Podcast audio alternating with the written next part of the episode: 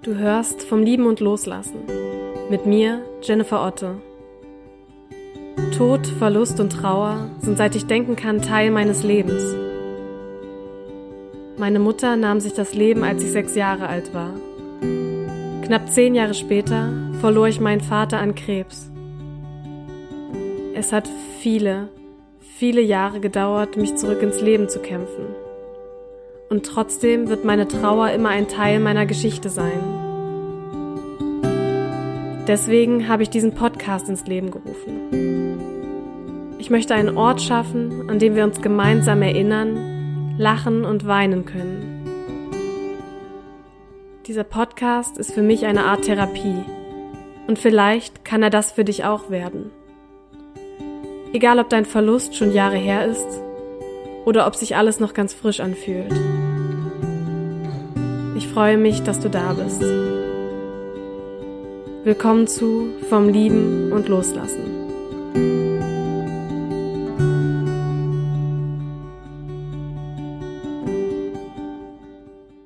Hey und schön, dass du da bist. Heute gibt es ein, ich würde sagen, Gespräch im Podcast, weil es ist in dem Sinne kein wirkliches Interview im Sinne von ich stelle Fragen und der andere antwortet, sondern vielmehr ein Gespräch zwischen mir und Francie. Vielleicht kennst du sie auch aus der Podcast-Folge zum Thema Muttertag ohne Mutter. Dort hat sie eine kleine Sprachnachricht beigesteuert.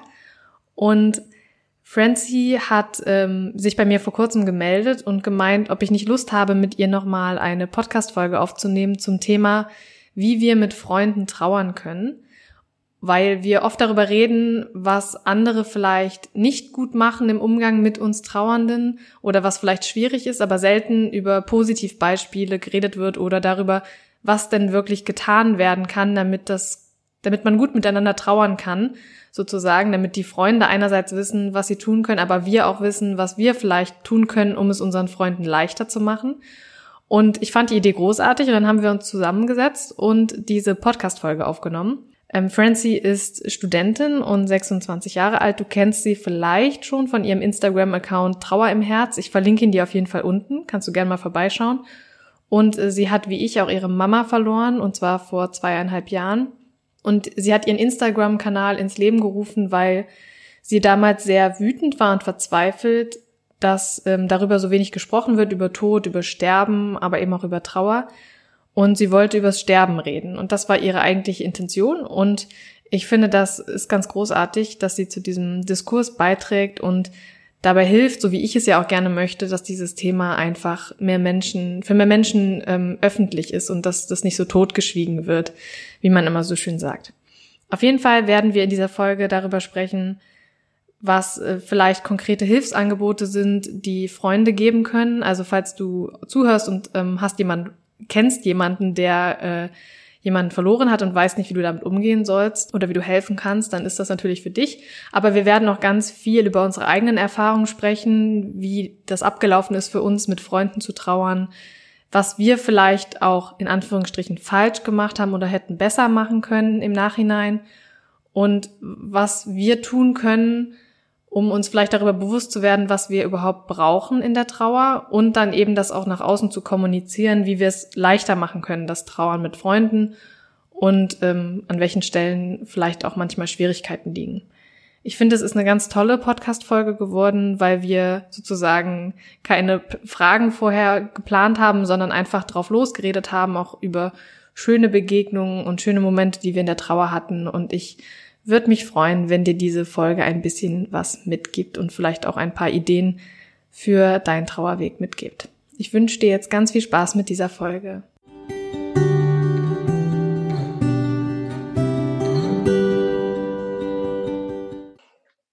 Okay, so jetzt, du hast, du wolltest anfangen mit, du hast die Notizen gemacht.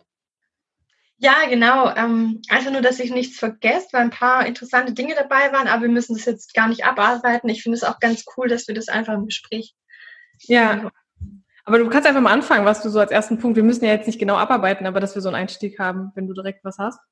Also interessant fand ich ja zuerst, ähm, was ich immer wieder gesehen habe, ich glaube auch bei dir, Sachen, die man als Trauender nicht hören möchte. Ja. Und dann dachte ich, was ist denn eigentlich mit den Sachen, die ich hören möchte? Wie kann man denn helfen? Es ist oft einfacher zu sagen, was man nicht braucht oder was man nicht möchte, aber es ist oft habe ich zumindest die Erfahrung gemacht, in der Trauer ganz schwierig zu sagen, was man braucht. Ja. Ja, ich hatte das auch. Ich habe, glaube ich, mal ganz am Anfang auch so eine Story dazu gemacht, wo ich mhm. auf das Thema angesprochen habe und wo auch ganz viele reingeschrieben haben, was sie eben ganz schlimm fanden, was sie verletzt hat. Ich hatte dazu ja auch mal eine Podcast-Folge und da hat mir dann auch jemand geschrieben, ähm, also die jetzt nicht selbst betroffen war, aber bei der im Umkreis jemand eben jemand verloren hatte, meinte, ja, was kann ich denn, also ich weiß jetzt, was ich nicht machen soll, aber was kann ich denn machen? Also da insofern kann ich das voll äh, nachempfinden, diesen Gedanken, den du jetzt auch gesagt hast, dass äh, oft gesagt wird, was, was verletzend ist und was man nicht tun sollte und seltener darüber gesprochen wird, okay, was kann ich denn anstattdessen tun, statt, also statt eine Phrase nur zu sagen oder statt irgendwie vielleicht was zu sagen, was dem anderen irgendwie wehtut, was kann ich tun, ja. Oder was kann ich sagen? Genau. Genau. Und da dachte ich mir halt Verständnis. Man, man wünscht sich ja immer Verständnis, aber Trauer ist so ein breites Feld und da für alles Verständnis zu haben, ist tatsächlich meiner Meinung nach, glaube ich, nicht möglich. Es ist auch immer die Frage, wie nah man mit jemand befreundet ist. Und aber für was braucht man Verständnis? Äh, ich glaube, viele erwarten, dass du halt irgendwann wieder normal bist, dass es irgendwann gut ist, nach einem Jahr, nach zwei, nach drei Jahren dass die Trauer jetzt vorbei ist. Aber ich glaube, viele verstehen nicht, zumindest war es bei mir so, dass der Tod eine neue Zeitrechnung ähm, anfängt. Also es gab davor, und wenn ich irgendjemandem was erzähle, was vor Mamas Tod passiert ist, dann sage ich immer, bevor meine Mom gestorben ist und das danach.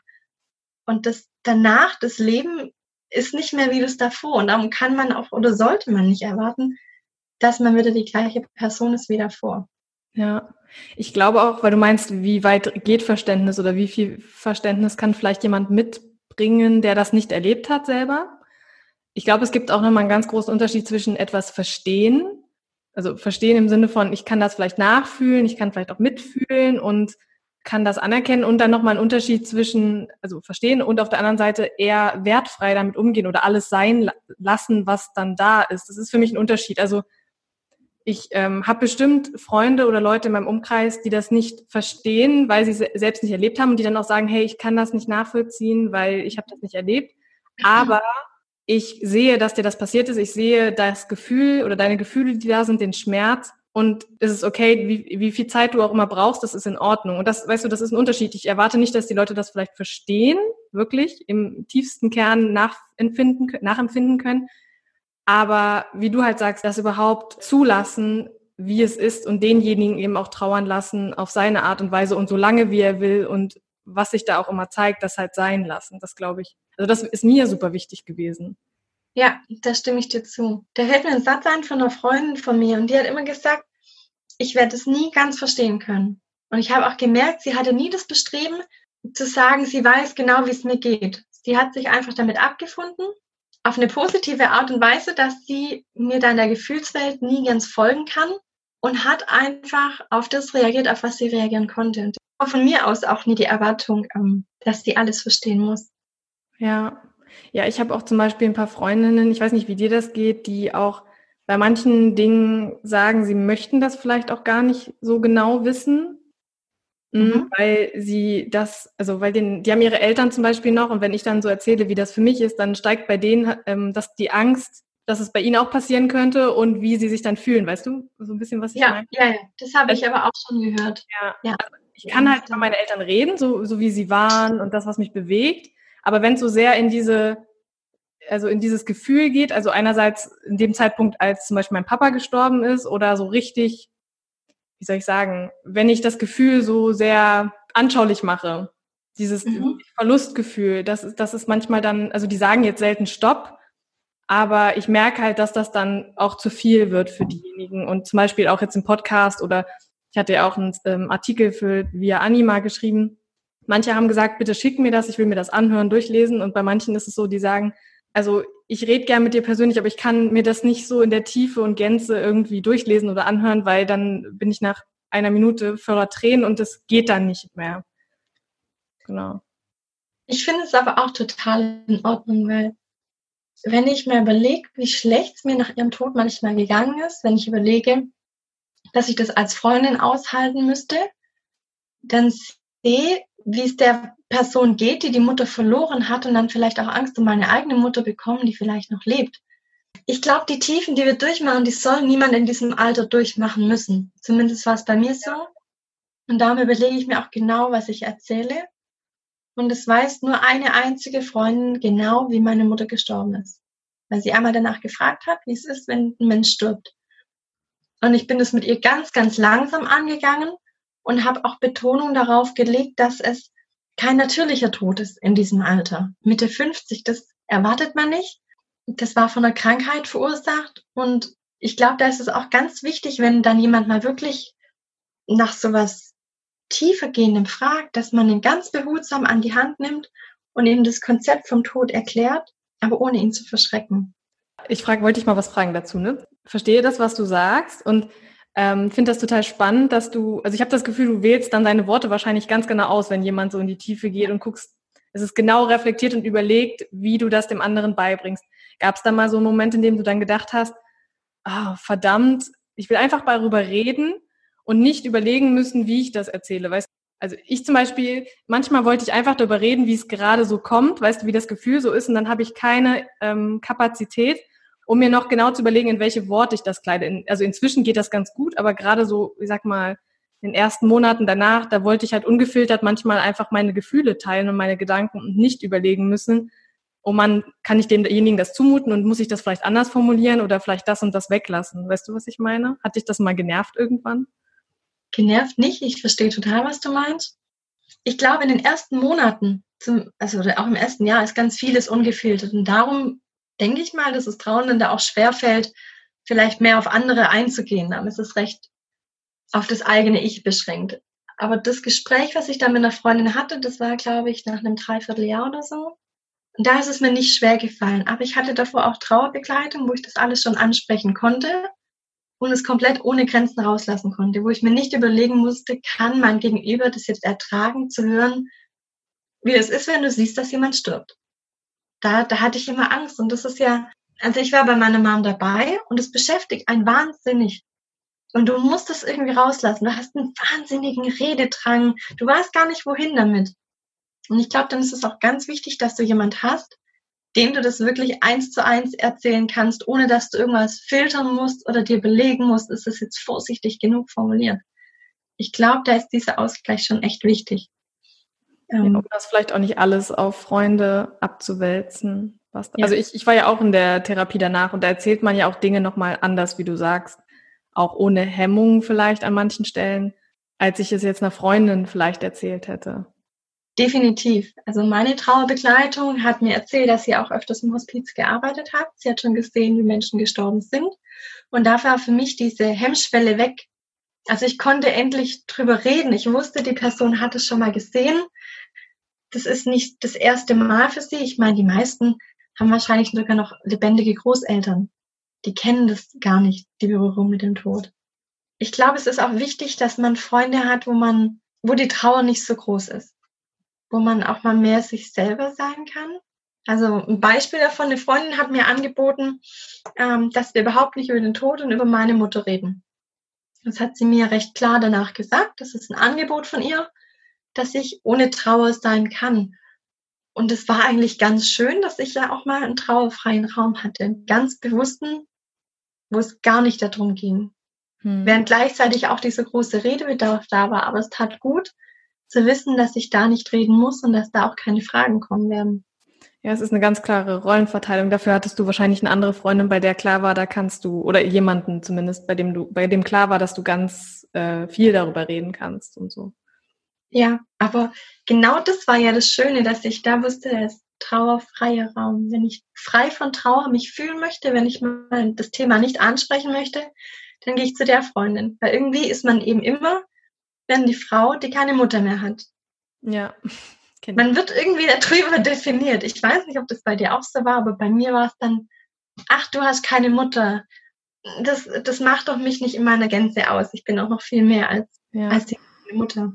Die Frage ist, was macht man jetzt als Trauernder, so wie wir es ja eigentlich auch sind, wenn man eben, also wenn diese Angebote, was du jetzt zum Beispiel mit deiner Freundin hattest, wenn die eben nicht kommen von außen, sondern wenn du im Prinzip in der Situation bist, du merkst, oder vielleicht, also du merkst, du brauchst was, vielleicht weißt du nicht mal, was genau du brauchst, was man dann tut. Das ist wirklich eine gute Frage. Ich habe es so gemacht, ich habe mir äh, ein DIN A4-Blatt gepackt. Das habe ich gerade auch neben mir liegen. Ich habe es rausgekramt. Ich habe das sogar noch. Ähm, und es ist betitelt mit Dinge, mit denen ihr mir helfen könnt. Und das war einfach eine Liste, die ich über Wochen gemacht habe. Immer wieder, wenn mir was aufgefallen ist, das schaffe ich gerade nicht alleine, das ist mir zu viel. Jegliches Gefühl, jegliches Bedürfnis habe ich aufgeschrieben. Und das hat es mir leichter gemacht, wenn mich jemand gefragt hat, was ich brauche. Oder auch wirklich, um zu sagen, ich brauche aktiv Hilfe bei, beispielsweise bei Einkaufen weil es schwierig ist, unter Leute zu gehen, die, die laut sind und die lachen. Und das hat mir geholfen. Ich glaube, das ist auch ein ganz guter Rat für die Leute, die kein direktes Angebot bekommen, weil sie so Bedürfnisse sammeln können, wo sie auch auf jemanden zugehen können. Ja, auch, ich meine, auch selbst wenn man das vielleicht noch nicht mal, also allein schon der Prozess des Aufschreibens, glaube ich, oder sich zu überlegen, was da drauf kommt, ist, glaube ich, ähm, schon, also wäre für mich damals schon ein großer Schritt gewesen irgendwie, mal zu formulieren, was brauche ich denn, also wirklich reinzuspüren, was hilft mir jetzt, wobei brauche ich Hilfe. Das ist ja auch ein Eingeständnis, dass man sich selbst gegenüber erstmal mhm. macht, so. Und das dann auch aufzuschreiben und zu formulieren, also bevor man dann sozusagen den Schritt weitergeht und das Leuten ähm, zeigt oder sagt, hey, hier sind die Dinge, mit denen ihr mir helfen könnt. Schon allein das ist, ein, glaube ich, ein großer Schritt, um sich darüber bewusst zu werden, was brauche ich persönlich, was sind meine Bedürfnisse jetzt gerade und das dann aufzuschreiben. Ich glaube, das ist, also mir hat es damals ist nicht leicht gefallen. Ich glaube auch nicht, dass es allgemein eine leichte Aufgabe ist, sich so eine Liste zu machen. Ich vermute mal, es kommt daher, wenn jemand stirbt, ist dein ganzes Sein, dein ganzer Fokus ist auf das, was fehlt, gerichtet und nicht das, was du brauchst. Ja. Das ist vielleicht ein Paradox an. Hm, oder oft kommen auch Hilfeangebote, dieser typische Satz, gell, wenn du Hilfe brauchst, dann melde dich. Hm. Was heißt das? das? Ich muss ehrlich sagen, ich habe solche Angebote nie angenommen, weil ich nie wusste, wie weit dieses formlose Hilfsangebot geht. Ja. Und weil ich da selber meine Bedürfnisse auch noch nicht kannte. Und wenn du eben die Liste hast und dir jemand sowas anbietet, dann kannst du sagen, hey, wie wär's, wenn wir zusammen einkaufen gehen? Oder hast du Zeit mit mir, die Wohnung zu putzen? Solche Sachen. Ja. Ja, ich muss sagen, dass ich damals gar nicht so viele Angebote bekommen habe. Also ich weiß immer nicht, manche, manche Dinge erinnere ich mich vielleicht auch einfach nicht mehr, weil es auch einerseits länger her ist und weil man, weiß nicht, wie es dir geht, zumindest ist es bei mir so, dass ganz viele Dinge dann so verschwimmen im Nachhinein, gerade aus oh, dieser ja. Zeit, aus dieser starken äh, Zeit äh, der Trauer und nach dem Tod direkt und so. Mm, aber ich war auch noch sehr viel jünger. Ich war halt auch noch in der Schule. Ich weiß nicht, ob das einen Unterschied macht, wie alt die Freunde sind und wie alt man selbst ist, aber wir waren alle ja noch nicht mal wirklich erwachsen. Und ich glaube, dass es meinen Freunden und auch meinen Klassenkameraden extrem schwer fiel, überhaupt zu wissen, was können sie tun. Ich weiß nicht, ob das mit dem Erwachsenwerden wirklich leichter wird. Das frage ich mich manchmal so, ob das jetzt anders wäre, wäre das jetzt, jetzt passiert zum Beispiel, so mit Mitte 20. Aber ich habe nicht so viele Angebote bekommen. Ich weiß gar nicht, ob ich darüber traurig bin so richtig. Äh, aber wie du sagst, auch das einzuschätzen als Trauernder, wie weit geht das jetzt? Selbst wenn das, also hätte ich das Angebot bekommen, ich hätte es wahrscheinlich gemacht wie du. Ich hätte mich wahrscheinlich nicht gemeldet, weil ich entweder nicht gewusst hätte, was ich will, oder weil ich Angst hätte, ich überfordere den anderen jetzt vielleicht mit dem, was ich fordere, weil ich gar nicht weiß, oder weil ich nicht weiß vielleicht, was er bereit ist zu geben. Will er, ist er vielleicht einfach nur da und ich kann reden? Oder ist es jetzt wirklich, er würde mir aktiv helfen, keine Ahnung, wie du sagst, einkaufen zu gehen, Wäsche zu waschen oder vielleicht sogar noch weitergehend äh, mir, keine Ahnung, mit mir da so einen Tag zu verbringen, an dem ich irgendwie mich an meine Eltern erinnern kann oder was auch immer das dann sein kann. Also das, ich verstehe das. Es ist total schwer zu wissen, wenn ich mich jetzt melde, wie reagiert er dann und passt das dann für den und ja. Hm. Was du am Anfang gesagt hast, dass du nicht weißt, ob das mit dem 20 anders ist. Ich kann dir noch von meiner Erfahrung berichten. Ja. Ich glaube, es wird ein bisschen leichter, weil man, je älter man wird, vielleicht ein anderes Verständnis vom Tod hat. Und vielleicht auch dann doch mal den einen oder anderen kennt, bei dem schon jemand verstorben ist, vielleicht auch mal die Großeltern je älter man wird, desto mehr Berührungspunkte hat man einfach. Man, man kann es nicht vermeiden. Je älter man wird, desto mehr Leute werden um einen rum sterben. Nennen wir es einfach mal beim Namen. Es ist so. Und bei meinen Freunden war auch zuerst viel Unsicherheit. Und ich muss auch sagen, es hat sich auf einen ganz kleinen Kreis beschränkt, der mir geholfen hat. Sondern im Endeffekt vielleicht eine Handvoll Leute. und da, ja, wie gesagt, es war am Anfang viel Unsicherheit, bis ich dann gemerkt habe, ich muss mehr kommunizieren. Eine Freundin hat mir geholfen, meine Bedürfnisse zu kommunizieren. Ich glaube, es wird nicht leichter, jemandem zu helfen, wenn jemand in der Familie ja. gestorben ist. Aber es wird anders, wie gesagt, weil man einfach ein anderes Konzept von Tod hat. Und auch was du angesprochen hast, eben von dem Hilfsangebot. Vielleicht hattest du auch solche Nächte, wo du, wo du nicht einschlafen konntest, wo du ja. wahnsinnig viele Albträume hast, wo du du kannst am nächsten Tag nicht die Haare waschen, weil, weil du allein bei dem Gedanken da dran bist du mental und körperlich fertig, weil dir alles irgendwie die Kraft aus deinem ganzen Körper und aus deinem Denken rausnimmt. Wer ist an solchen Tagen da? Wer hält dich an solchen Tagen noch aus? Und das fragt man sich halt immer. Und es kann sein, dass eine Freundin in dem Moment da ist. Manche schaffen es nicht. Und ich muss auch sagen, man sollte es akzeptieren als Trauender, auch wenn sich das jetzt wahrscheinlich ganz schwierig ist, aber wenn jemand dann nur die leichten Sachen mit einem machen kann, wenn jemand den Tod nicht aushält, ja. dann sollte man auf denjenigen auch nicht irgendwie wütend sein. Ich glaube, wichtig ist halt wirklich, also wie du sagst, Kommunikation und das ist auch, also das ist ja generell so ein Ding, was wichtig ist im Leben, egal in welcher Situation. Und das ist aber auch, ich merke ganz oft, die Trauernden, also oder ich auch selbst, man ist dann manchmal so wütend oder verzweifelt, ähm, weil man eben die Außenstehenden sozusagen oder die Freunde, die helfen wollen, weil die vielleicht nicht das machen, was man erwartet oder vielleicht sogar was Falsches sagen. Andersrum sind die Leute ja, also die Freunde ganz oft überfordert und äh, wissen nicht oder denken vielleicht, hey, jetzt kommt er nicht und meldet sich mal und so. Also da ist ganz viel Kommunikation auf beiden Seiten gefragt und das müssen auch beide lernen, wenn sie denn bereit dazu sind, glaube ich. Ähm, das ist ja auch mal, man muss dann auch bereit dazu sein, diesen Weg irgendwie zusammen zu gehen. Und da ist, glaube ich, auf beiden Seiten äh, viel Bedürfnis auch danach. Und ich glaube, dass es echt sinnvoll ist, wie du auch sagst, von Anfang an so ein bisschen zu gucken, was ist denn meine Rolle? Bin ich die Freundin, die, wie du sagst, zum Beispiel, die ähm, mit dir sein will, ohne über den Tod zu sprechen und ohne über die Mama zu sprechen? Oder bin ich die Freundin, die vielleicht nicht so viel reden will, sondern eher das Weinen aushält und nur in den Arm nimmt, nur in Anführungsstrichen natürlich, oder bin ich die, die, keine Ahnung, ganz tolle Sachen mit dir unternimmt, um dich ein bisschen rauszuholen aus dem Alltag? Bin ich die oder der Freund, die Freundin, der Freund, wie auch immer, äh, die vielleicht eher im Haushalt hilft, also dass die eben einkaufen geht oder irgendwas. Da zu gucken, welche Rolle über, will ich übernehmen, kann ich übernehmen, die auch vielleicht nicht meine Grenzen sprengt. Und auf der anderen Seite dann auch zu gucken, also als Trauernder oder als Trauernde, äh, welche Leute brauche ich jetzt und wen kann ich wann, wen kann ich zum Beispiel mitten in der Nacht anrufen, wenn ich nicht schlafen kann. Und äh, wen kann ich eher anrufen, wenn bei mir zu Hause der Kühlschrank kaputt ist und ich mit der Situation nicht umgehen kann. Ja, da sehe ich nur ein Problem. Ich stimme dir da komplett zu. Gerade dieses ähm, Kommunizieren fand ich damals ganz, ganz schwierig. Ja. Ich wusste in ganz vielen Situationen nicht, was ich brauche. Ich habe gemerkt, irgendwas fehlt, es geht mir nicht gut und irgendwas sollte sich ändern, aber ich hätte es um Himmels Willen nicht in Worte fassen können. Aber hast du dann gesagt, hey, ich weiß gerade nicht, was ich brauche, lass mich gerade einfach mal, also weißt du, ich bin immer dafür, dass man dann auch das ausspricht, was sich schlecht aussprechen lässt. Also dass man halt sagt, hey, ähm, ich habe das auch manchmal hier, wenn ich merke, das kommt gerade wieder so ein bisschen die Trauer, vielleicht nicht mehr so stark wie früher, aber es kommt dann so, zu meinem Freund zum Beispiel zu sagen, hey, ich bin gerade vielleicht ein bisschen merkwürdig und ich kann gerade nicht irgendwie reagieren auf das, was du sagst oder tust, weil da irgendwas ist, ich kann es nicht benennen, ich weiß auch nicht, was ich jetzt machen soll, aber ich bin gerade überfordert. So. Und dann weiß er vielleicht nicht, was er jetzt genau machen kann, aber er weiß zumindest, okay, ich, deswegen reagiert sie gerade so, wie sie reagiert. Und dann ist zumindest das so ein bisschen klar. Ja, genau das kenne ich auch. Eins zu eins. Ähm, es ist, also ich habe das auch gemacht, das so zu äußern, dass ich nicht weiß, was gerade ist, oder dass irgendwas nicht passt.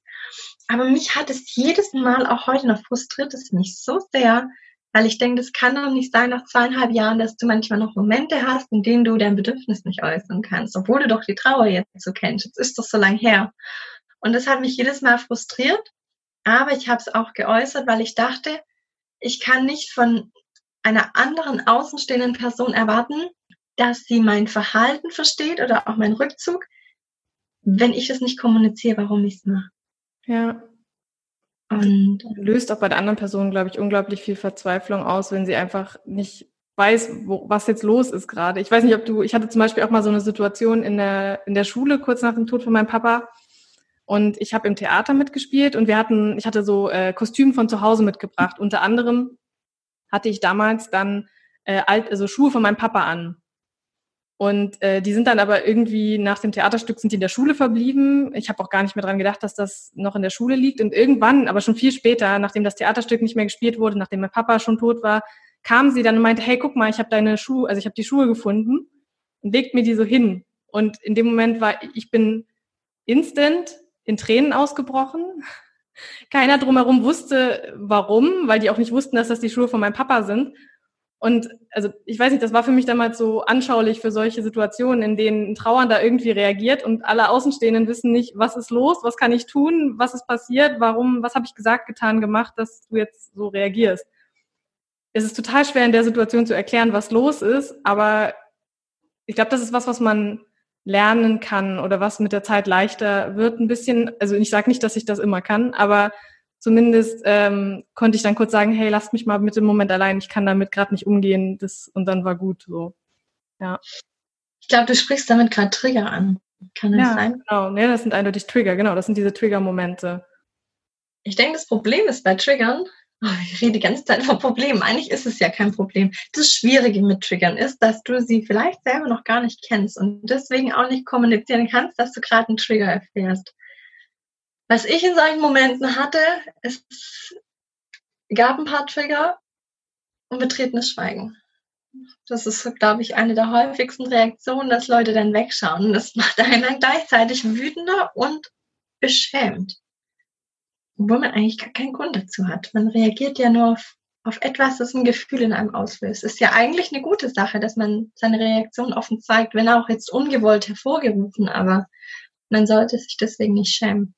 Ja, ich finde das ja auch total angenehm, wenn mein Gegenüber ganz offen sagt, hey, äh, also ich zum Beispiel, ich sage irgendetwas, ähm, was jetzt mit meinen Eltern zu tun hat oder so, und ich merke, die andere Person kann gerade nicht damit umgehen. Und ich finde das total angenehm, wenn die andere Person genauso offen dann sagt, okay, das überfordert mich gerade, diese Information oder das, was du mir da gerade erzählst. Ich weiß nicht, was ich jetzt tun soll, ob ich dich in den Arm nehmen soll, ob ich was sagen kann, was irgendwie sinnvoll ist oder nicht ich finde das so angenehm, weil es nicht diese, es ist nicht wegschauen, es ist auch nicht blind links irgendwas tun oder sagen, sondern es ist ganz offen, genau wie ich das ja auch versuche zu tun, ganz offen kommuniziert. Und dann bin ich der Person nicht böse. Und ich nehme an, du auch nicht, wenn die mir sagt, ich weiß gerade nicht, wie ich reagieren soll, sondern dann denke ich, oh Gott sei Dank, ich weiß ja auch ständig nicht, wie ich reagieren soll oder was. Ich, ich weiß ja auch gerade nicht, was los ist. Gut, dann sind wir schon zu zweit. Ja, genau. Oh Gott, das trifft richtig gut. Definitiv, ja. Ja, hattest du das? Du hast vorhin gesagt, ähm, dass du so eine Handvoll Freunde hattest ungefähr, die äh, da so dich, sage ich mal, begleitet haben, so näher begleitet haben in der Zeit. Hattest du Freundschaften, die zerbrochen sind in der Zeit oder die einfach auf Funkstille mal eine Zeit lang gegangen sind oder so?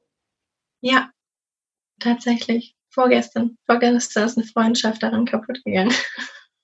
Also jetzt dann. Ganz, ganz frische Wunde gerade noch, ja. Ähm, okay, mir fällt es gerade noch schwer, da wertneutral drüber zu reden. Ähm, ich versuche es einfach mal. ähm, ich habe zu viel von meiner Trauer gezeigt. Ha, äh, das war, war der Vorwurf. Und habe zu viel von meiner Trauer auf jemanden geladen, zu viel von meinem Schmerz. Mhm. War mir in der Freundschaft aber sicher, dass ich alles zeigen kann und habe das ganz vorsichtig auch gemacht. Und da irgendwann hat wirklich jede Seite der Trauer gezeigt. Und es kam nie, was du vorhin gesagt hast, nie dieses Stopp, mir ist das zu viel. Es kam nie. Und jetzt auf einmal musste ich das über zwei Jahre angesammelt haben. Jetzt ist es zu viel. Jetzt auf einmal. Und da ist natürlich der erste Gedanke, ach Gott, hätte ich mich doch nicht so geöffnet. Hm. Ich weiß nicht, ob das der richtige Gedanke dazu ist zu dem ganzen Thema oder ob das jetzt einfach der erste impulsivste Gedanke ist, der mir dazu kommt. Ich weiß nicht, wie das bei uns Trauenden ist, ob es schwierig ist, uns zu sagen, ihr seid uns zu viel.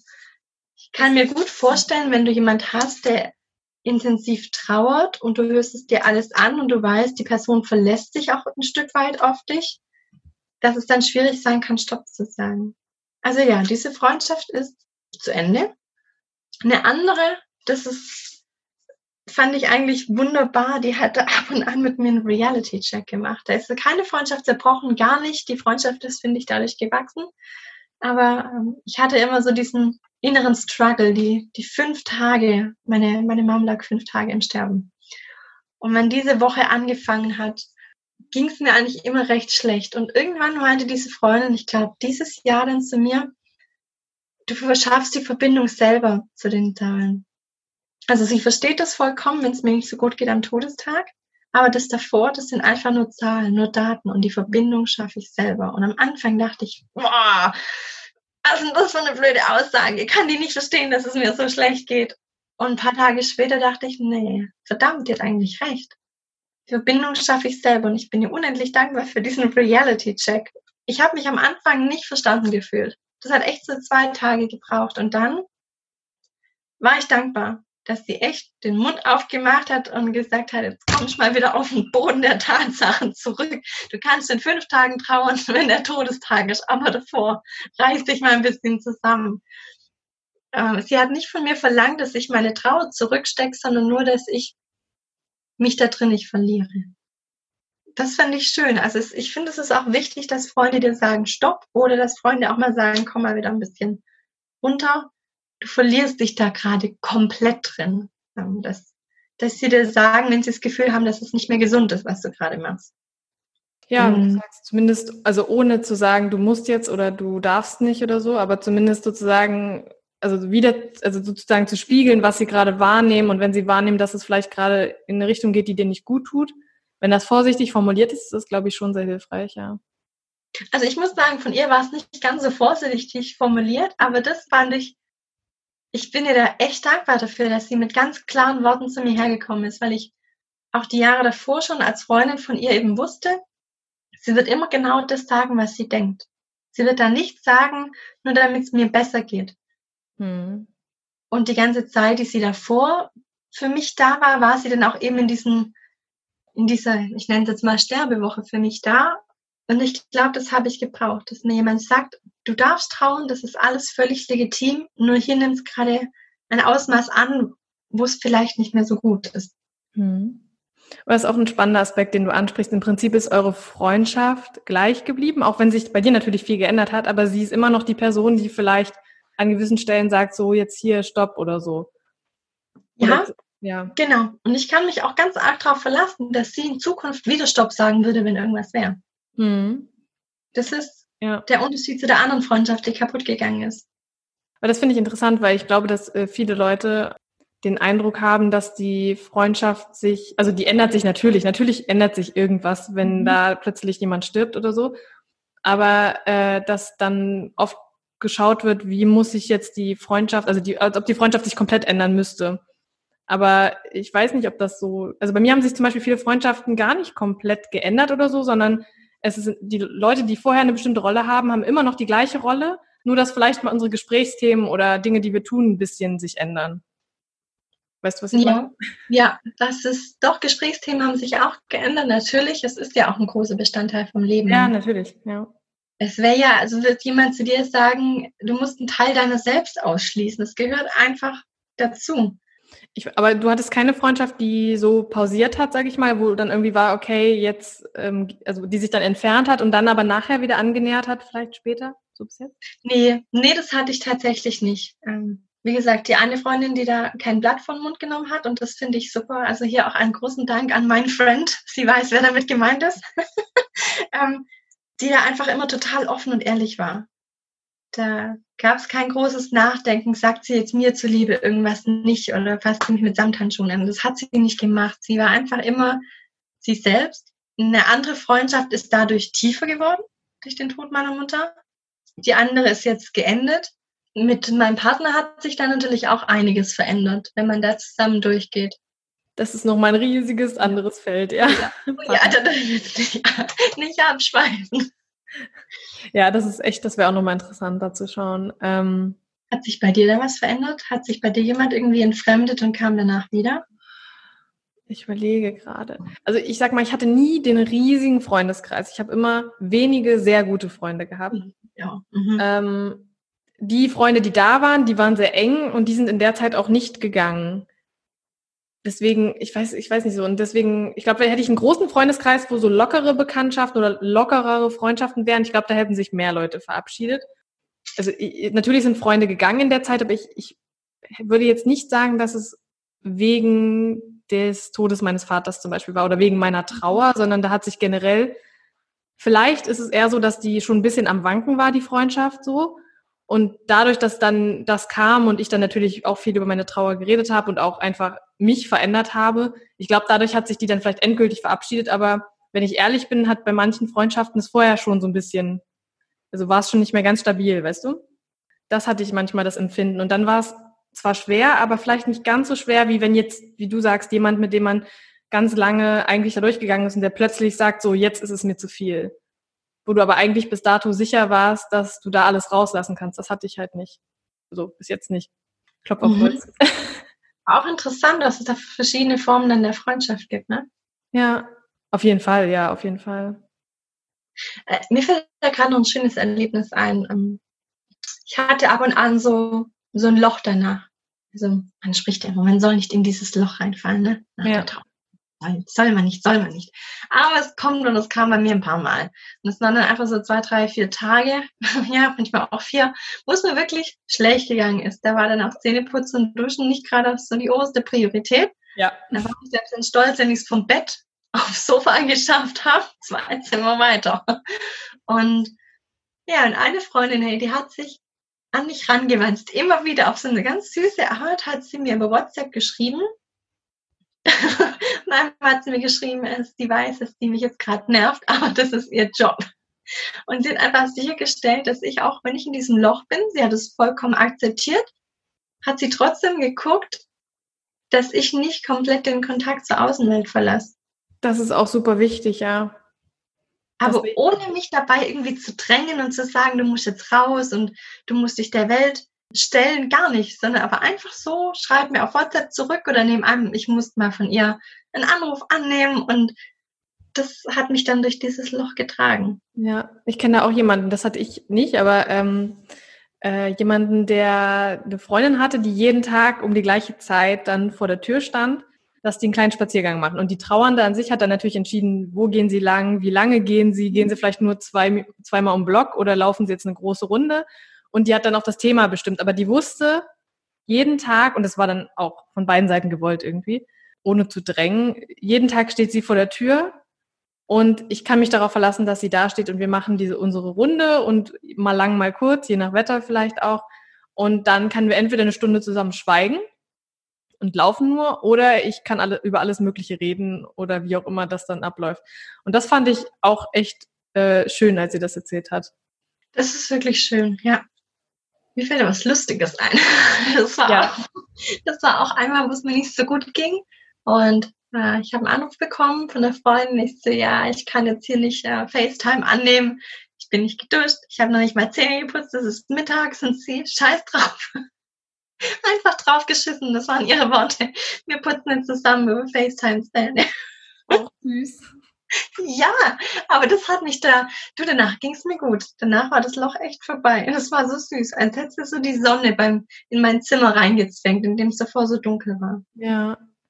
Was ich mich auch frage, äh, vielleicht kannst du dazu auch was sagen oder so, ähm, ob es einen Unterschied macht, ob deine Freunde deine Mama jetzt zum Beispiel bei dir in dem Fall oder wen auch immer, der verstorben ist, gut kennen und vielleicht auch selbst, naja, vielleicht nicht eine Beziehung zu der Person hatten, aber zumindest eng auch irgendwie mit ihr waren oder sie in vielen Situationen erlebt haben oder ob sie sie gar nicht kannten oder kaum kannten. Das einen Unterschied macht. Ich weiß nicht, wie das bei dir, ob das bei dir irgendwie der Fall ist, dass manche die sehr gut kannten und manche deine Mama nicht so gut kannten. Okay, jetzt ist es ein bisschen interessant. Es gab ah, zwei Leute aus der Schule, die kannten meine Mama noch und die hatten, mit denen hatte ich halt kaum Kontakt währenddessen, wenn das Ganze passiert ist. Also die, ähm, als es so langsam auf Sterben zuging, habe ich einer davon Bescheid gesagt und das war auch dann die, wo mir angeboten hat, dass ich bei ihr trauerfrei sein darf, wenn ich möchte. Mhm. Und die anderen, die enger waren, kannten meine Mama nicht. die kannte ich eben aus, aus der Uni. Und die haben meine Mama aber nie gesehen. Vielleicht konnten sie deswegen besser helfen, weil sie keinen emotionalen Bezug zu der Person hatten, die mir fehlt. Ja. Kann ich mir vorstellen. Sie haben sich dann nur auf mich konzentriert und das, ich weiß nicht, wie es bei anderen ist. Ich weiß nicht, ob das einen Unterschied macht oder wie, wie du es erlebt hast, aber wie gesagt, meine Freunde ähm, und gerade diese Engen, die da für mich da waren, die kannten meine Mama nicht. Also bei mir gab es war beides, ähm, wie sage ich das jetzt? Also zum Beispiel mein Freund ja auch ähm, und auch ein paar Freundinnen, die kennen, kannten meine Eltern nicht. Mhm. Und da fand ich den Aspekt schön, wenn die dann gefragt haben, weil das Ding ist, sie kannten sie nicht, das heißt, sie wissen nichts über sie. Ähm, während andere Freunde, die, zum Beispiel mein bester Freund, mein bester Freund, wir wohnen, äh, sind Nachbarn gewesen, seitdem wir zwei Jahre alt waren. Wir kannten, kennen unsere Eltern, wir haben auch, weißt du, das ist äh, ja wie Brüder, Bruder und Schwester manchmal. Und das heißt, er würde sich nie hinsetzen und fragen, hey, wie war denn dein Papa? Weil der kennt ja meinen Papa. Mit dem kann ich dann eher so mal über irgendein gemeinsames Erlebnis reden, das wir mit meinem Vater zum Beispiel hatten. Während, also was ich sehr schön finde, und während bei anderen, ähm, die meine Eltern nicht kannten, das vielleicht eher so ist, dass die mal, nicht viele Leute haben das gemacht, aber einige haben dann mal gefragt, wie, wie sind denn deine Eltern gewesen? Und da kannst du dann halt mal von vorne anfangen, sag ich mal, so was erzählen, was du willst, weil die Person weiß ja noch nichts. Oh ja, oh ja, das ist wirklich ein schöner Gedanke. Das hatte ich auch ein paar Mal, dass dann jemand gefragt hat ähm, oder dass jemand dann zuhören wollte, als ich über meine Mama erzählt habe und es nichts mit Trauer zu tun hat, sondern vielleicht ein schönes Erlebnis. Genau. So. Es hat, glaube ich, ja verschiedene Vor- und Nachteile, wenn man das so sagen kann, aber ja. Was auch eine ganz große Sache ist, ich weiß nicht, ob das bei dir war, aber als meine Mama gestorben ist, haben wir ihr Haus ausräumen müssen. Mhm. Ja. Das ist ja auch ein, ein riesen eigenes Thema, damit was da Erinnerungen hochkommen. Und eine Freundin von mir war da echt oft dabei und ich konnte nicht mehr alleine das Haus reingehen. Und sie kannte da ja auch quasi, wie gesagt, nichts von meiner Mom und hat sie halt auch mal zum ersten Mal den Kühlschrank gesehen, der meine Mom hat immer ganz, ganz viele Magneten und Bilder dran gehabt und hat zum ersten Mal meine Mom gesehen und quasi, wo ich früher gelebt habe, ich war ja schon lang ausgezogen ähm, und habe quasi nochmal so ein neues Stück von mir kennengelernt. Und ich hatte am Anfang immer Angst, die Wohnung zu betreten. Wahrscheinlich, weil sie daheim gestorben war. Ich denke mal, daran lag es einfach. Obwohl der ja nichts mehr hat, da ist ja nichts Schlimmes. Da ist jetzt kein Geist, der dann auf dich wartet und dich beim Haus ausräumen stört oder so. Aber das war mal so am Anfang dachte ich, das wird so traurig, wenn ich da alles, die ganzen Erinnerungen finde und alles zusammenräumen muss. Aber wir sind da oft so ins Schwätzen gekommen über meine Mom, dass es eigentlich schön war. Es war anstrengend, weil es war Sommer und es war viel, es war wirklich viel zum Ausräumen, aber es war schön. Das stelle ich mir auch schön vor. Aber bei uns war ja, wir sind ja in dem Haus wohnen geblieben. Mhm. mein Papa ist auch nicht zu Hause gestorben. Wir mussten dann okay. nur das im Hospiz das Zimmer leer räumen, aber da war ja letzten Endes nicht mehr viel Persönliches da. Was brauchst du dann in den letzten Tagen, wenn du nix, nicht mehr wirklich was machst, sondern nur im Bett liegst? Und in dem Haus haben wir ja weiterhin gelebt. Das heißt, wir mussten das nicht ausräumen, auch bis heute nicht. Da wohnen ja immer noch meine ähm, Familie drin. Ich ja nun nicht mehr. Aber ich stelle mir das echt schön vor, wenn du dann jemanden hast. Also das Ausräumen ist bestimmt mega anstrengend und mega viel. Ich meine, man weiß ja schon, wie das beim Umzug ist. Wie ist das dann erst, wenn du so Sachen ausräumst und auch entscheiden musst, was mache ich mit den Dingen? Aber wenn du bei manchen Stücken dann nochmal innehalten kannst und nochmal gemeinsam vielleicht irgendwie darüber reden kannst, was das jetzt gerade macht mit dir oder welche Erinnerungen da sind und so. Das ist, kann, kann glaube ich, super schön sein, ja. Ja, es war sehr besonders. Wir haben dann immer wieder auch mal Sachen gefunden, von denen wusste ich gar nichts mehr. Oder ähm, mhm. mir hat gefehlt, dass ich, ähm, weil am Ende doch der Tod dann irgendwie plötzlich kam, ich nicht mehr verschiedene Rezepte von ihr aufgeschrieben habe oder ich kann sie jetzt nicht mehr fragen, wie war das, als ich Kind war. Ja. Und auf einmal mache ich einen Karton auf und da ist ein Fotoalbum von ihr drin mit Babybildern von mir, wo es immer noch Texte dazu geschrieben hat. Und auf einmal habe ich die ganzen Erinnerungen an mich. Und das war ein ganz schöner Moment zum Teilen. Das war dann nicht mit der Freundin, da war dann mein Partner mit dabei. Aber da muss ich sagen, da habe ich angefangen zu heulen ohne Ende. Zum ersten Mal seit der Trauer, nicht aus Trauer, was nicht traurig war, sondern weil ich so glücklich war, dass ich da was Schönes gefunden habe. Und das hat dann auch für die nächsten Besuche im Haus den Schrecken genommen. Weil ich wusste, ich kann da drin auch mit anderen Leuten noch schöne Dinge erleben. Es ist nicht nur traurig. Und noch ein paar Schätze finden für dich, ja. Ja, was, ich glaube, das habe ich dir letztes Mal schon mal erzählt, als wir mal telefoniert haben. Äh, was ich richtig schön fand, also ich weiß gar nicht mehr, wer das war. Also das war direkt nach dem Tod von meinem Papa. Ob das jetzt im Bestattungsinstitut jemand war oder ob das noch im Hospiz jemand war oder meine ähm, Psychologin damals. Ich habe keine Ahnung, wer die Idee gebracht hat. Aber die haben dann damals uns gesagt, ich glaube, es war beim Bestattungsinstitut, für die Beerdigung ähm, dass wir uns, also weil wir uns gegenseitig sozusagen als Familie an dem Tag nicht so gut stützen können, weil natürlich jeder so ein bisschen in seinem eigenen, in seiner eigenen Trauer, in seinem eigenen Gefühl drin ist und dass es dann extrem schwer ist, die Mama oder den Bruder oder wen auch immer noch irgendwie zu stützen und aufzubauen, sondern dass hilfreich ist, wenn jeder ein bisschen für sich ist. Und dann hat die damals den Vorschlag gemacht, wir sollen uns doch alle jemanden suchen, eine Person außerhalb, in Anführungsstrichen, der Familie, die vielleicht nicht ganz so nah dran ist, die an dem Tag sozusagen die Rolle des Unterstützers, des, wie auch immer, beim Golf würde ich sagen, heißt es der Caddy oder keine Ahnung, der den die Schläger gibt sozusagen, ähm, der an diesem Tag für dich da ist und der sich auf diese Rolle vorbereiten kann und dann sozusagen sich nur darum um dich kümmert in dem Moment. Mm, und das fand ich total cool. Ich habe damals dann eine Freundin angesprochen, also meine beste Freundin, und habe gesagt, hey, würdest du das an dem Tag machen? Und dann hat sie gesagt, ja klar, was, was soll, worauf soll ich denn achten? Ich so, naja, es wäre vielleicht ganz gut, wenn du immer Taschentücher dabei hast, dass ich nicht erst Taschentücher suchen muss oder jemanden fragen muss, sondern dass du, wenn du merkst, ich brauche eins und ich gucke dich an, dass du mir einfach direkt eins geben kannst. Oder dass ich eben meine Schulter, also dass ich mich anlehnen kann an dich während der Trauerfeier. Oder dass, wenn du merkst, jemand ähm, kommt vielleicht auf mich zu. Das war für mich total schwierig, dann, wenn Leute auf mich zukamen und über meinen Papa mit mir reden wollten auf der Trauerfeier. Ich konnte, ich konnte einfach nicht. Ich, ich wollte damit nicht viel mit Leuten reden, so die vielleicht ich auch gar nicht kannte, sondern die nur mein, meine Eltern, also mein Papa in dem Fall dann kannten. Das, das ging für mich nicht und die dann sozusagen so ein bisschen dazwischen gehen konnte und sagen konnte, die war zum, also meine Freundin ist auch so, die sagt auch direkt dann so, was Phase ist. Das heißt, die dann so kommen konnte und sagen konnte, hey, ich glaube, das ist gerade ein bisschen zu viel für Jenny. Vielleicht ähm, wäre es gut, wenn wir mal kurz zur Seite gehen und mal rausgehen und ein bisschen frische Luft, Luft schnappen, sozusagen. Ja.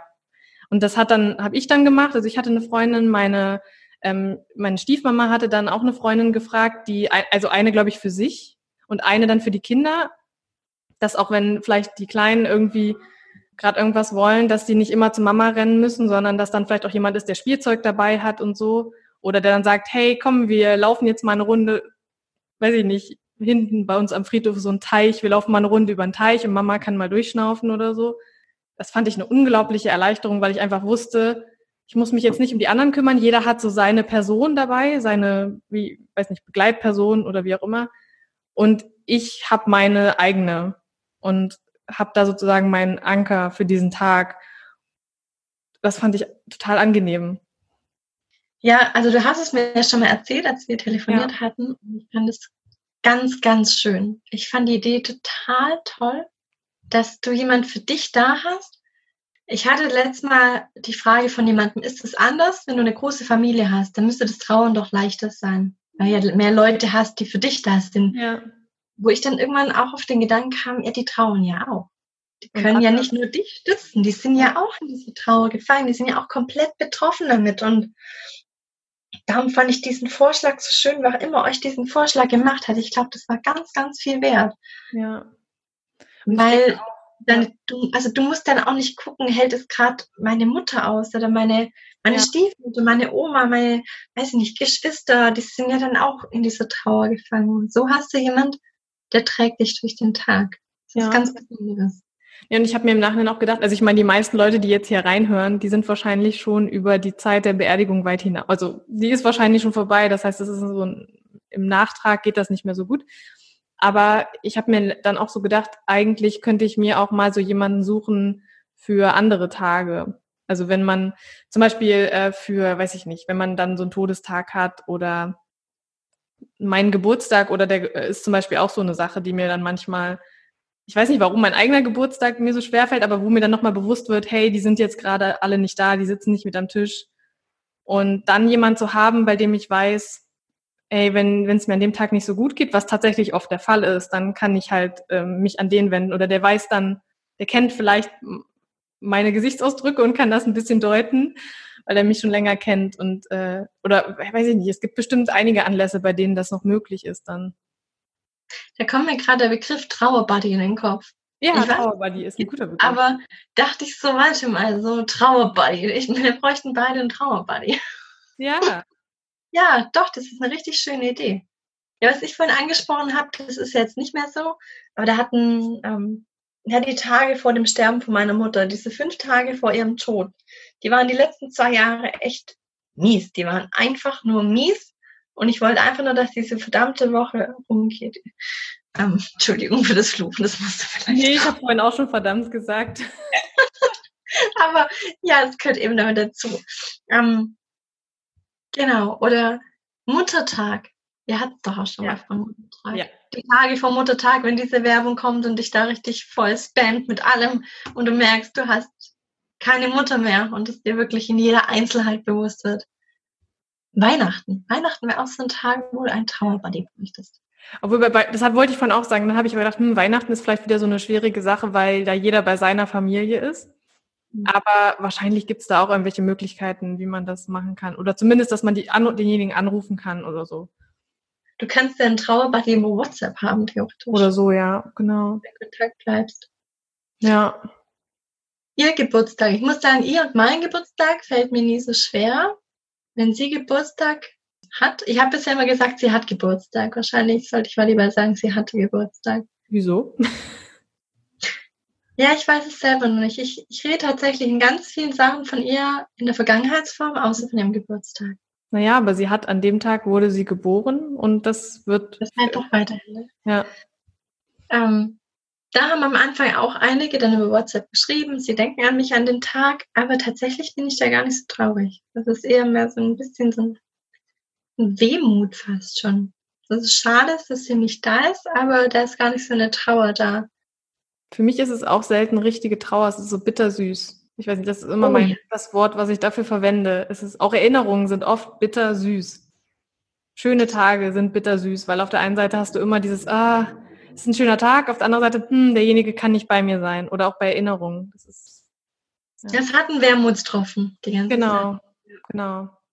Was ich schön fand, wie eine Freundin für mich da war bei meiner ähm, Hochzeit, bei meiner Standesamtlichen, da dachte ich auch, oh je, da wird das Thema hochkommen. Und das ist auch an sich eigentlich noch eine Wunde, wo wir nicht viel drüber reden. Auch Thema Babykriegen ist ja auch ja. wahrscheinlich für viele sowas, wie ist es, wenn du mal ein Kind hast, aber keine Mom mehr, ne? Und da muss ich aber sagen, da haben mich einige beruhigt, dass du so im Stress sein wirst, dass du an dem Tag gar keine Trauer hast. Und ich muss sagen, es hat gestimmt. Du bist so im Stress und so im berauscht von den ganzen Dingen, die da passieren.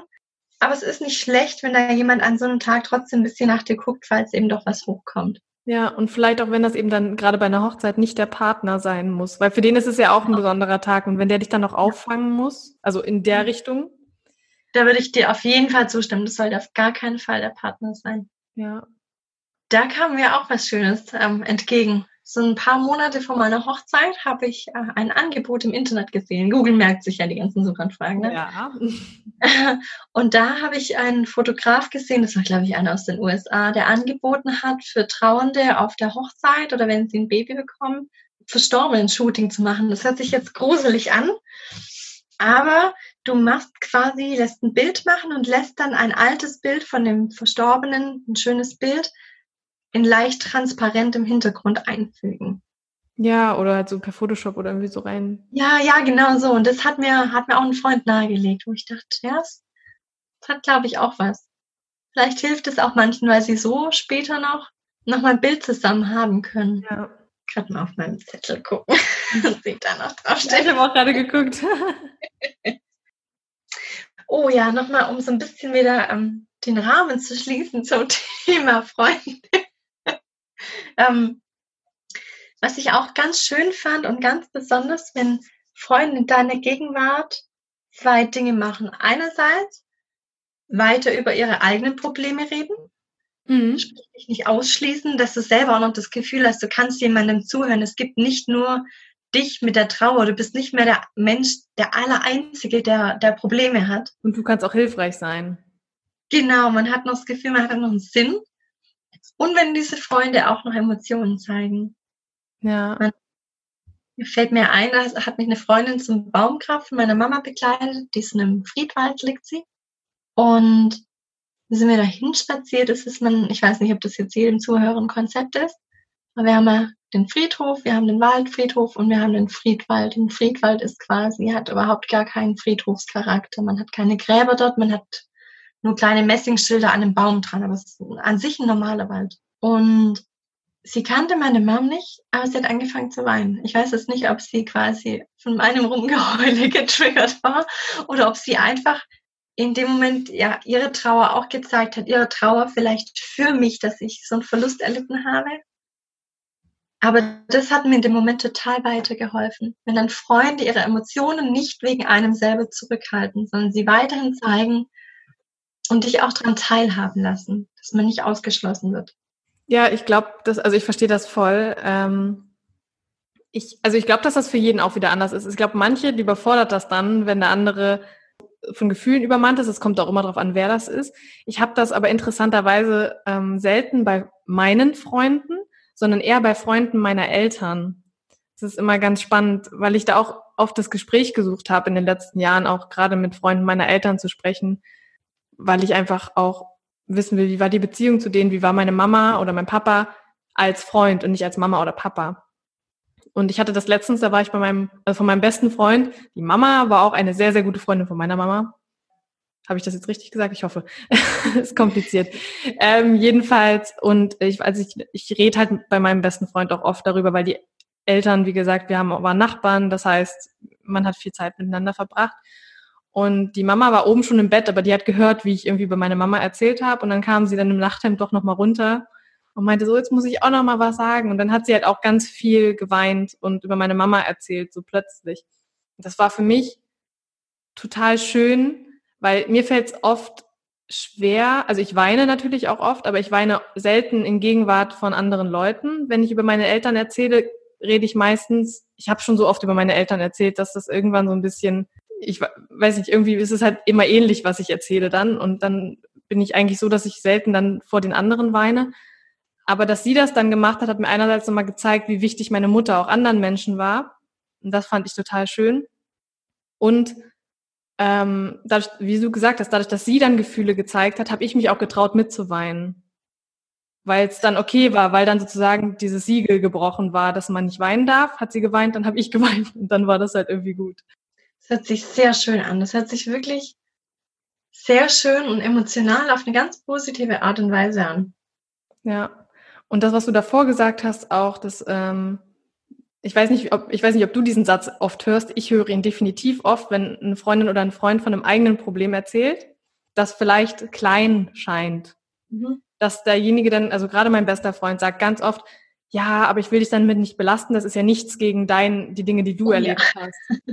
Und dann immer so, bitte doch, bitte rede darüber, weil dann sehe ich auch nicht nur meinen, weißt du, so meinen, dann kann ich über den Tellerrand schauen, dann sehe ich nicht nur so mein kleines, äh, weiß ich nicht, Loch oder wie auch immer man das nennen will, ähm, sondern ich, ich kann hilfreich sein, ich kann dir zuhören und ich kann mich auch mal als derjenige erleben, der zuhört und nicht nur als derjenige, der da sitzt und vielleicht ein Problem hat oder traurig ist oder so. Und ich habe diesen Satz so oft gehört und irgendwann so, jetzt bitte, ich möchte das nie wieder hören. Red einfach, wenn du was hast und das, hör auf, das zu vergleichen mit dem, was ich erlebt habe, weil das kannst du nicht vergleichen. Ich stimme dir hundertprozentig zu.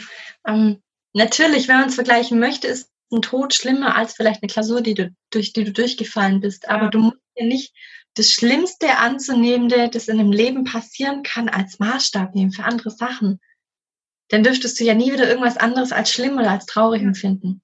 Wenn, wärst du ja empfindungslos. Und für einen Menschen, der dann eben durch eine Klausur durchfällt oder bei dem der Hund stirbt, für ist den das, ist es ja. im Moment nicht schlimm. In dem für Moment den, aktuell, genau. Genau, genau. Und darum ist es auch ganz wichtig, dass du, dass die Menschen das weiterhin von sich erzählen. Und ich habe auch gesagt, Leute, hört auf, das mit dem Tod von meiner Mom zu vergleichen. Das ist, Nee, darf man einfach nicht. Darf man nicht. Und es gibt auch Unterschied zwischen über das Problem reden und jammern, glaube ich. Genau, genau. Also ich habe das auch schon, ich weiß nicht, das kennen vielleicht auch viele, dass dann, äh, du hast deine Eltern verloren und jemand anders beschwert sich zum Beispiel über deine, seine Eltern und du denkst dir so, äh, ne, bitte. Ja. So, das ist so, aber das ist halt auch vielleicht zu nah dran, das weiß ich nicht und es kommt, glaube ich, auch total darauf an, wann das passiert. Also wenn so im ersten halben Jahr hätte ich das vielleicht gar nicht so aufnehmen können, wenn der andere über sein Problem redet. Vielleicht, ich weiß es nicht mehr. Aber heute ist das, ich bin froh, wenn der andere auch was erzählt und ich dann mal sagen kann, hey, so und was ich dazu denke und vielleicht ein bisschen helfen kann oder so. Ja, das ist das, was ich ganz am Anfang, glaube ich, erwähnt habe. Dieses ein nicht ausschließen. Du bist ja. weiterhin Teil deiner Freundesgemeinschaft. Und was du gerade noch angesprochen hast, mit wenn sich jemand aus seine Eltern beschwert. also wenn mich da jemand im falschen Moment erwischt und der kommt, ah, meine Mutter ist so blöd oder hier und dies und jenes und gerade wieder Streit mit ihr, da ist es mir auch schon mal rausgerutscht. Sei doch froh, dass du einfach noch eine hast. Ja, ich weiß im Moment, das muss schwierig sein und du hast einen Streit mit ihr und es belastet dich. Aber besser so, als wenn sie tot ist. Und natürlich ist es aus einer anderen Perspektive, das hilft nicht weiter. Natürlich hast du lieber einen lebenden Elternteil, mit dem du dich streitest, als dass er tot ist. Aber es hilft dir in dem Problem nicht weiter. Ich weiß, dass das von mir dann auch nicht auch konstruktiv ist, aber da rege ich mich manchmal schon so ein bisschen auf. Ja, aber ich finde das auch schön. Ich hatte dann auch Leute, die dann schon zu mir gesagt haben, so im Prinzip, ich habe, wenn ich mit meiner Mama, mit, mit, mit jemandem streite, sage ich mal, meinen Elternteil dann, ähm, und dass ich dann manchmal, dass sie dann manchmal an mich denkt und so denkt, okay, ich habe meine Eltern noch und ähm, man weiß ja nie, wann derjenige stirbt oder wann man selbst stirbt oder so. Deswegen ähm, versuche ich Streits schneller beizulegen oder so oder anders damit umzugehen, weil ich eben nicht irgendwann den verlieren möchte und dann Dinge nicht gesagt habe vielleicht oder die ich eigentlich sagen wollte oder andersrum halt einen Streit nie beigelegt habe oder so.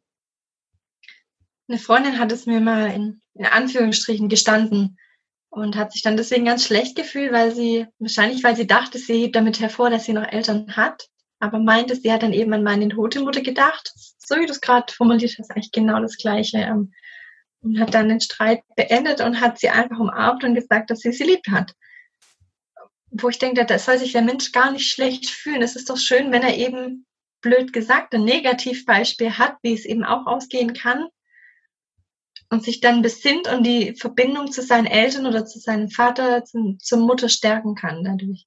Ja, und in dem Moment fühle ich mich ja auch, auch wenn das jetzt nicht mein Vorteil ist, dass die beiden sich vertragen, aber ich fühle mich ja trotzdem irgendwie hilfreich, weil ich vielleicht nicht ja. aktiv, aber irgendwie zumindest zeigen konnte, hey, es ist ähm, wichtig, mit den Leuten, die man gern hat, irgendwie, wie du sagst, halt sich dann auch vielleicht zu vertragen oder zu sagen, ich hab dich lieb, ich liebe dich, wie auch immer, und offen zu sein, weil ich habe das Negativbeispiel, wie es halt laufen kann, wenn derjenige nicht mehr da ist.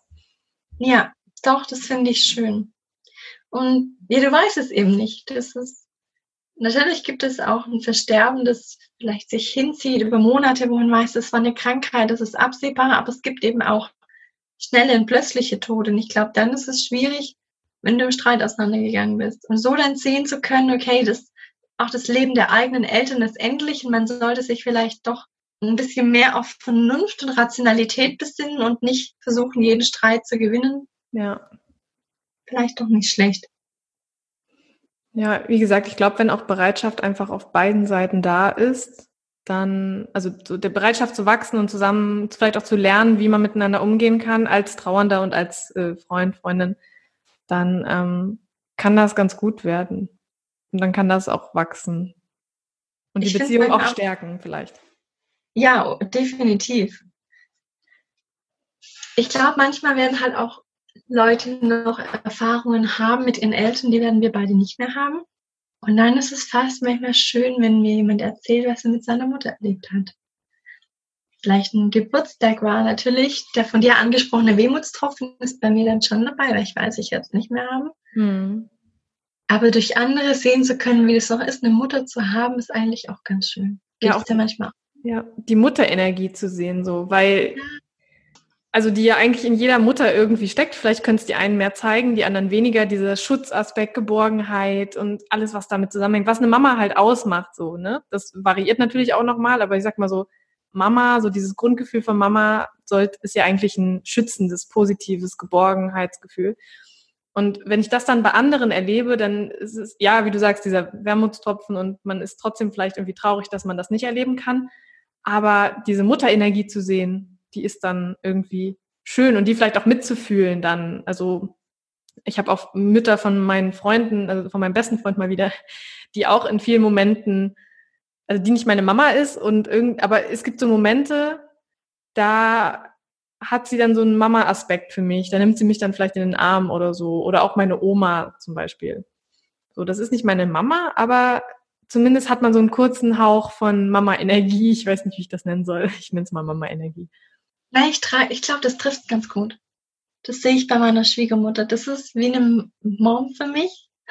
da muss ich mich gerade an, an das erinnern, dass es aus dem englischsprachigen Raum gibt. Sobald du verheiratet bist, hast du In-Laws, Parents-in-Law. Das heißt, du bekommst ein zweites Set an Eltern durchs Gesetz.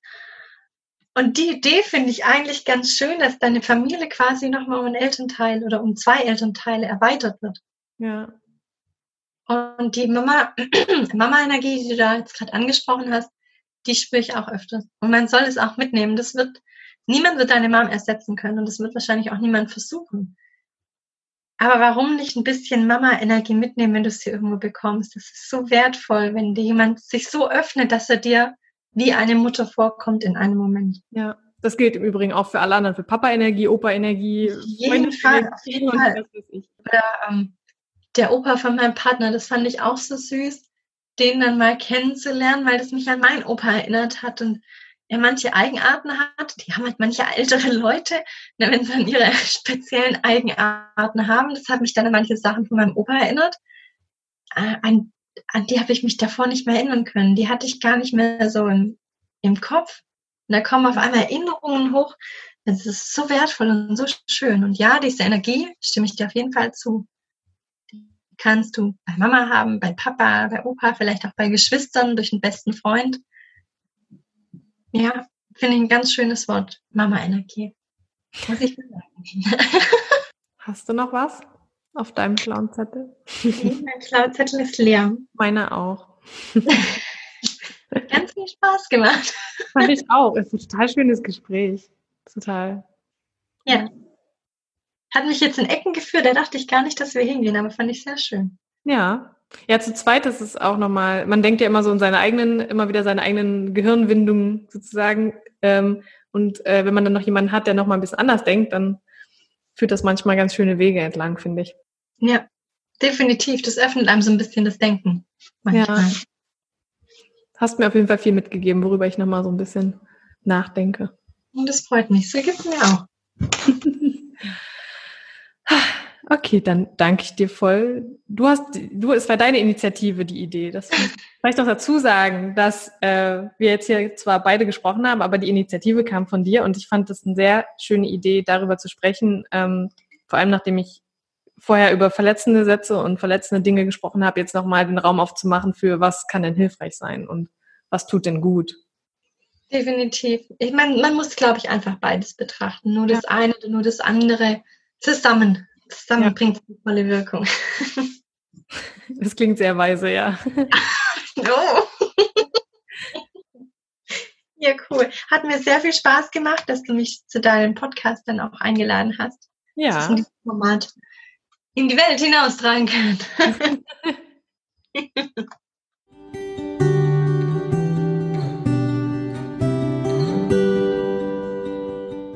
So, ich hoffe, dir hat diese Folge gefallen. Wie gesagt, ich fand das Gespräch sehr, sehr schön und anregend und ich finde es immer toll, jemanden im Podcast zu haben, der nochmal vielleicht andere Sichtweisen mit reinbringt, eine andere Erlebnisse und Erfahrungen gemacht hat und das ergänzt sich immer ganz toll. Wenn dir diese Podcast-Folge gefallen hat und du bei iTunes zuhörst, dann würde ich mich riesig freuen, wenn du eine Bewertung oder noch besser eine Rezension dalässt. Und ansonsten wollte ich nur noch mal kurz erinnern, in der Woche vom 27. Juli startet das neue Gruppenmentoring. Es sind auch noch Plätze frei. Ähm, wir sind maximal sechs Frauen und wir tauschen uns in dieser Zeit ähm, über unsere Trauer aus, machen Übungen zusammen, auch sehr kreative Übungen und ja, versuchen einfach gemeinsam unseren Weg zu finden und wieder mehr Licht in unser Herz zu lassen. Also wenn du da dabei sein willst, dann schreib mir einfach auf Instagram, auf Facebook oder vielleicht auch eine E-Mail. Also du findest alles unten in den Show Notes. Du findest auch unten in den Show Notes nochmal den Instagram-Kanal von Francie. Also schau da auch sehr, sehr gern vorbei. Und genau, dann wünsche ich dir jetzt noch einen schönen Tag, einen schönen Morgen, Mittag, Abend, je nachdem, wie spät es bei dir ist und wo du bist. Alles, alles Liebe, deine Jenny.